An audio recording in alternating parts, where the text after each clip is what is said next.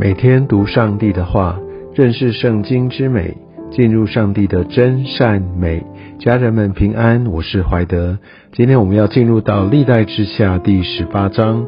我们看到约沙法他带动整个犹大王国的大复兴，而上帝也不断的赐福给他。而在今天的经文当中，一开始讲到约沙法大有尊荣获财，就与亚哈结亲。亚哈是以色列的王。如果我们还记得，在呃我们先前所读到呃有关于亚哈，他就是一个大力在呃带领以色列人去拜巴利假神的那位王。他的皇后是耶喜别，这样你大概就会有一个这样的一个概念。我们可以看到约沙法他之所以如此的蒙福，而犹大国之所以如此的复兴富强，就是因为他遵守上帝的话，他根本就是完全的要排斥巴利的呃这个敬拜，他废除了一切的丘坛，他废除了一切外邦神的这样的崇拜，而且他也立志不去效法北国以色列人他们那种背逆上帝的行为。而我们却看到，在这边约沙法他与亚哈结亲。通常结亲是一种政治意图的一个展现，就是希望能够透过在联姻上面，他们可以来结合彼此的政治势力。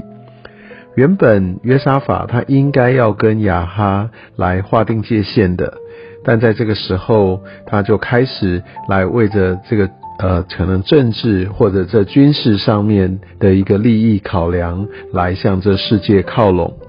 而这发生在什么时候呢？当约沙法大有尊荣获财的时候，往往就是当人非常成功时候，也就是开始来走离原本他蒙福的这些根基的时候。基督徒要非常的警醒，我想这不是我们在旁观者就想说哇，约沙法真不应该。事实上，在我们生活当中有许多的时刻，当我们志得意满，当我们觉得好像我非常的蒙福，好像我所做的上帝都祝福我。其实这句话我们就要很小心，我所做的上帝都祝福我，我是不是坐在上帝所呼召我所做的事上呢？而当我想到，呃，我有了这一切，而我想要更多，我会不会也因此采取世界的方法？就像现在约沙法，当他拥有了这一切，国家富强了，他开始来跟着世界靠拢，他与亚哈结亲。而我们可以看到，在这边亚哈就极度的要拉拢约沙法，要跟着他，要可以一起去来攻打在激烈的拉莫。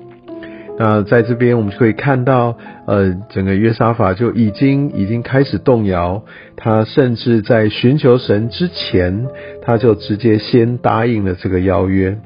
而而当然，他还是心中有神，他答应了。但是他说：“我们来寻求神。”往往在这时候，当我们觉得有一些的呃不太的平安，我相信神也会使用这些的感动，让我们回头来寻求他。但我们从这一整章，我们可以看到，其实到后面，即使真正有耶和华的先知出来说话了，而我们可以看到约沙法他依然依从着亚发他的谋略，所以我们可以知道，呃，基督徒是不是能够坚持在他的信仰当中？苦难是一个考验的机会，但其实在非常顺利的时候，更是一个考验的时间点。我们可以看到雅哈为了来回应约沙法的要求，他就召集了四百个先知。这边从来没有说他是怎么样的先知，雅哈是什么神都拜，那先知也都是仇庸的，先知是他所养的。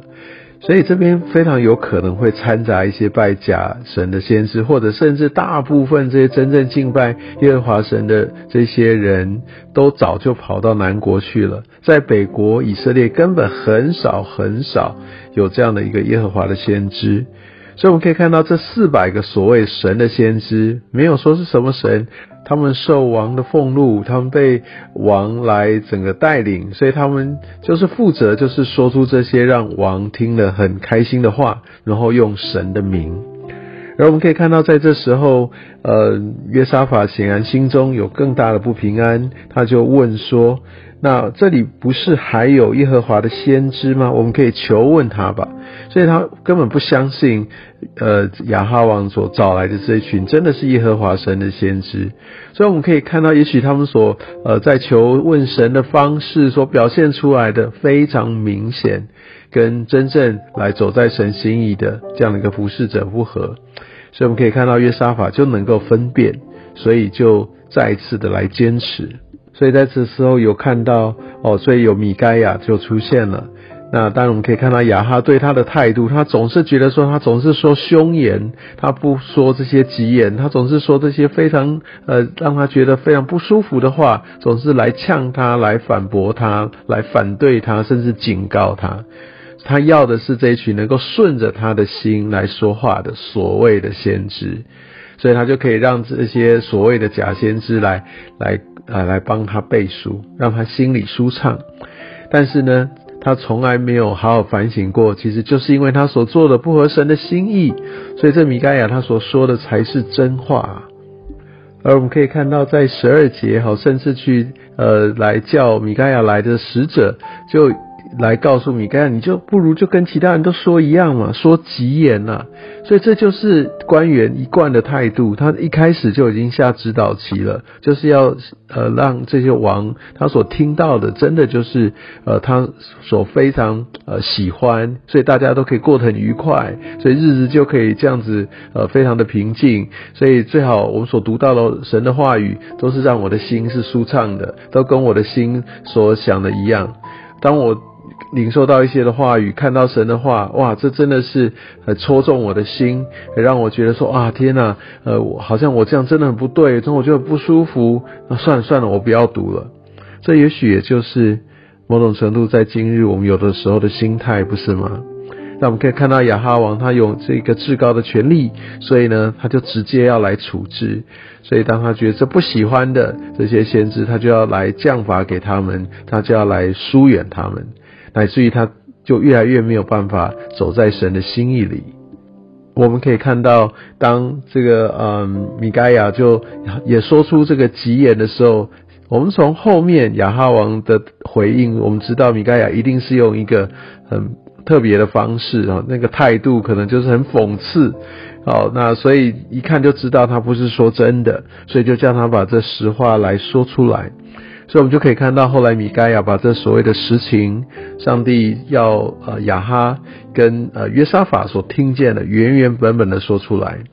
我想在这整个过程哦，我想后面有很多的像圣经学者这些的神学家，觉得这未必是呃一个真实天上的景象，但是神呢，就透过这个图像。来让米盖亚说出，其实他的大意就是在于这个虚谎这样的一个蒙蔽，就进入到亚哈的心中，而他